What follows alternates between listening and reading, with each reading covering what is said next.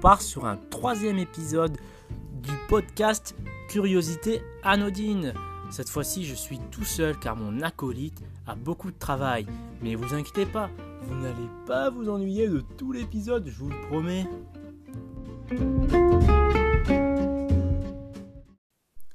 On commence avec un recueil d'expressions qu'on ferait mieux de ne pas oublier, le parler des métiers. C'est le parler, le parler des métiers. Le parler des métiers, c'est un super bottin. Plus qu'un copain, il est super bien. Vraiment bien. C'est le parler des métiers, c'est un super bottin, quoi.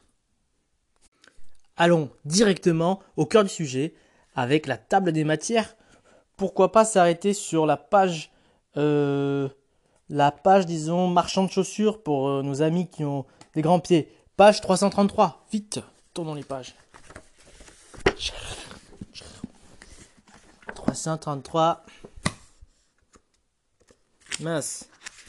Bon, finalement, je suis sur la page pétanque. Alors, quelle expression allons-nous retenir aujourd'hui? Euh, Avaler un train. C'est passer comme un bolide devant le cochonnet pour une boule qui vient de rater son but. On va prendre une citation. Ne tire pas, l'ami, c'est trop loin, tu vas avaler un train.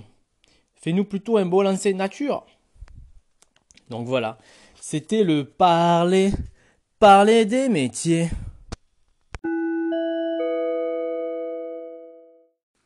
Comment survivre à la vie de tous les jours?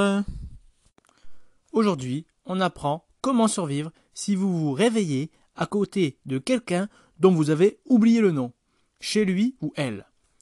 Alors, première étape, ne paniquez pas. Vous allez forcément trouver son nom quelque part sur un post-it. Le plus dur sera, de le faire avant qu'il ou elle ne se réveille ou n'entame une conversation sensée. Du style euh, euh, Tu voudrais avoir euh, des enfants chiens? Deuxième étape, levez-vous et allez dans la salle de bain. Là, vous allez vous brosser les cheveux et mettre de l'eau sur le visage. C'est un endroit où il est normal de se rendre le matin au réveil et c'est aussi l'endroit où vous pourrez peut-être découvrir son nom ce sera peut-être une fois de plus marqué sur un post-it. Euh, étape 3. Ensuite, inspectez son armoire à pharmacie. Vous y trouverez peut-être des ordonnances ou des médicaments à son nom. Si vous trouvez des seringues, évitez de vous piquer avec. Étape 4. Plongez dans sa poubelle à la recherche d'enveloppes comportant son nom. Si elle euh, envoie encore euh, des enveloppes de style des cartes postales à sa grand-mère, vous voyez. Ensuite, étape 5, retournez dans la chambre. Si elle est réveillée, ou lui, ou si, lui il est réveillé, demandez-lui ou elle euh, de vous faire du café. Voilà, ça, ça marche toujours. Pendant ce temps, fouillez la chambre à la recherche d'indices. Cherchez euh, tout ce qu'il trouve, hein. portefeuille, téléphone, chéquier, papier d'identité, album photo, journal intime, voire carte de visite si c'est une professionnelle. Euh, donc voilà, étiquette de bagage si elle a beaucoup voyagé par exemple. Si elle ou, lui dort encore, cherchez tout cela dans le reste de la maison. Ensuite, si vous trouvez qu'en fait elle a des enfants, vous avez qu'à demander aux enfants en fait comment s'appelle leur petite maman ou leur petit papa. Voilà, c'était le conseil sur la vie sentimentale, comment survivre si vous vous réveillez à côté de quelqu'un dont vous avez oublié le nom. Merci, au revoir. Et maintenant, on part tout en douceur sur un poème véritablement très beau quoi. Dans ma bulle, je me vois telle une tortue confinée ou bien un gland enchaîné. Personne ne me voit et pourtant je pétille.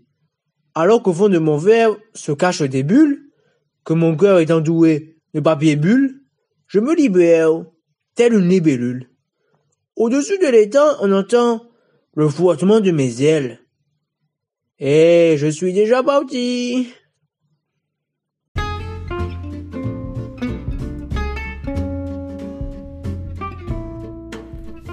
Merci pour votre écoute. C'était Curiosité Anodine. Et à bientôt pour un prochain épisode.